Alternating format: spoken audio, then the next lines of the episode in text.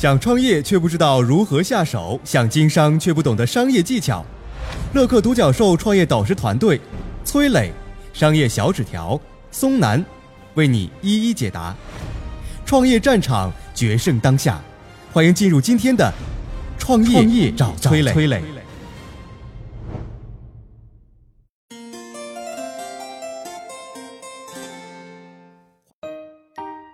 学大师德鲁克说过：“当今企业之间的竞争不是产品和服务之间的竞争，而是商业模式之间的竞争。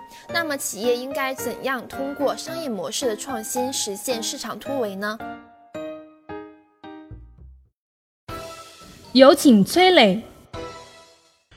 关于商业模式的创新啊，经典案例实在太多了。我这边先讲几个大家比较熟悉的场景吧，就是传统的 KTV 行业怎么去做商业模式创新的。大家思考一下啊，开个 KTV，关键点是什么？选址肯定是核心吧。不管是开线下的餐馆，还是开超市，实体店的选址都是一件让人非常头疼的事儿，耗时、耗力、耗钱。但是有一家企业能将 KTV 的选址成本降到几乎为零，那它是怎么做到呢？我就跟大家来说一说啊。有一款手机软件叫唱吧，我估计不少朋友都应该玩过，号称是手机里的 KTV。它就是把传统的 KTV 搬到了网络上，你用手机呢就能体验到 KTV 的场景，而且还能通过社交的玩法跟朋友来进行唱歌 PK。那么这个唱吧跟我们刚才提到的说跟 KTV 的选址能够扯上什么关系呢？就是因为啊，唱吧它是有定位功能的，只要你使用唱吧来 K 歌一首，它在后台都是能够知道的。就是根据这些地理位置的数据，唱吧就能够分析出哪个地方的人经常会用唱吧来唱歌。有了这些数据呢，那我怎么选址呢？肯定就是选在这些爱好唱歌的人群集中的地方嘛。我只要把 KTV 开在这儿，人流量肯定不会少。你看这个唱吧选择它的。就是线下门店开设其实是非常安全的，它不用像其他实体店一样去考虑什么价格非常高的商业中心或者是街边店面，只要唱吧用户集中的地方，就能大大的节省租金成本。而且唱吧上有很多老用户，他们用唱吧很多年了，留下了大量的用户行为数据，这就可以指导唱吧去优化线下 KTV 的体验和服务。你说你传统的 KTV 怎么和唱吧的这种商业模式来进行竞争呢？这就相当于科幻小说《三体》里边经常提到的降维打击，这就是商业模式的创新。记住，一切可以。利用的技术工具，比如说移动互联网。大数据技术来优化传统的模式，唱吧改变了传统 KTV 选址开店的模式，大获成功。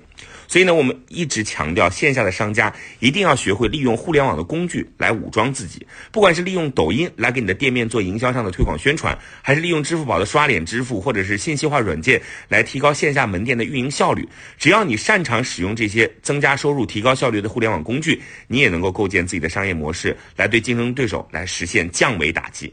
现在呢，我们已经进入到移动互联网时代，手机上的软件能够成为商家采集用户信息的利器。从位置信息到社交网络，从购物前的比价到购物后的买家秀，客户的一举一动都转化为数字信息，成为线下商家挖掘商机的大数据宝库。嗨，大家好，我是崔磊。下拉手机屏幕，在节目简介里有我的个人微信号，朋友圈我会分享创业思考、商业观察，以及和支付宝、抖音等巨头合作的创业好项目，欢迎您来交流。我们的创业平台乐客独角兽已经汇聚了三万多名各行各业的创业者，欢迎您来寻找资源。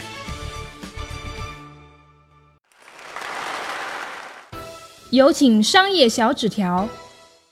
商业模式的创新呢，最近几年谈到的很多了。创业者如果能够设计出一个好的商业模式，甚至能够挑战到传统巨头的地位。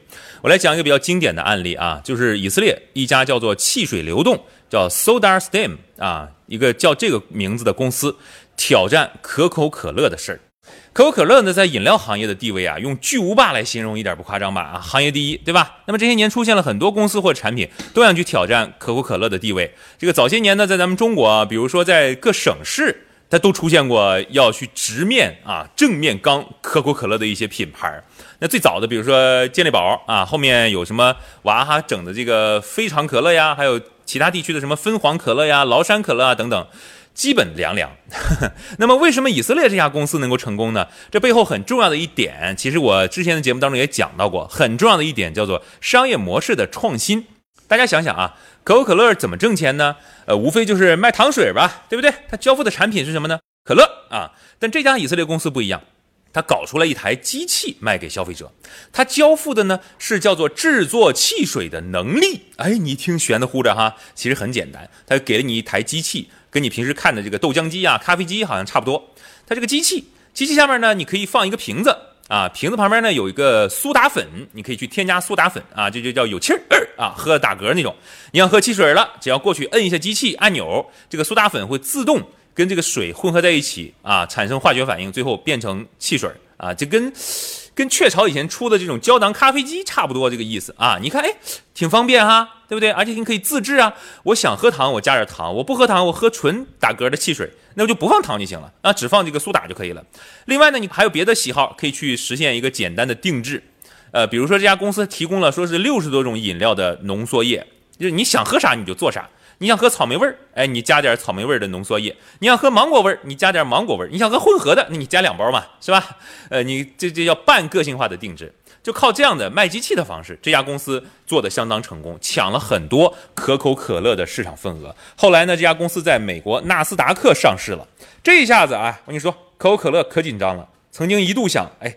跟他谈谈，说，哎，哥们儿，你别整了，你创业这么费劲，我把你买下来吧。他想收购这个以色列这家企业，但是人家不干啊，我挣钱挣的啊挺忙的，你收购我不行啊，我绝对不会屈服自己的身子啊，归到你的麾下，不可能，别做梦了啊，我就想自己干好自己的事儿。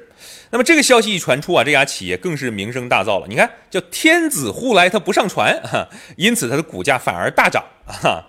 所以说这家企业它改变了传统的交易方式。哎，哥们儿，我不卖汽水，但是我卖给消费者制作汽水的能力，啊，这还不是最主要的，因为后续的这个苏打粉呐，各种口味的浓缩液啊，是它主要的盈利来源。也就是说，我卖给你这个机器，这个机器本身还比较便宜，我机器不挣你钱，我后边挣钱。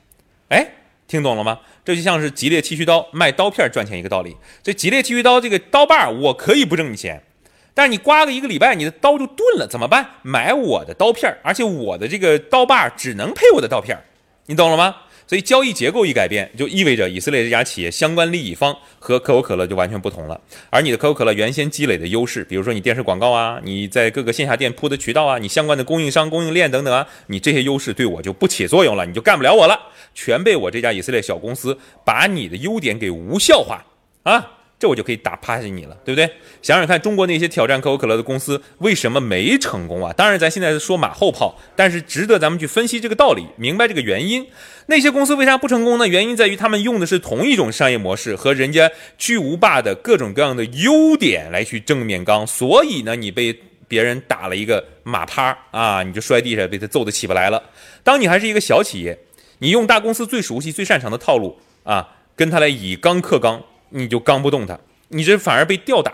所以创业者呢，你在面对同样市场需求时，不要去和巨头硬拼大家都有的资源，或者说他做的更好的资源啊，而是要尝试去改变它原来的一种交易结构，重新组织利益相关方来进行商业模式的创新，曲径通幽，弯道超车，想办法把它的优势无效化，然后狠狠地咬它一大口。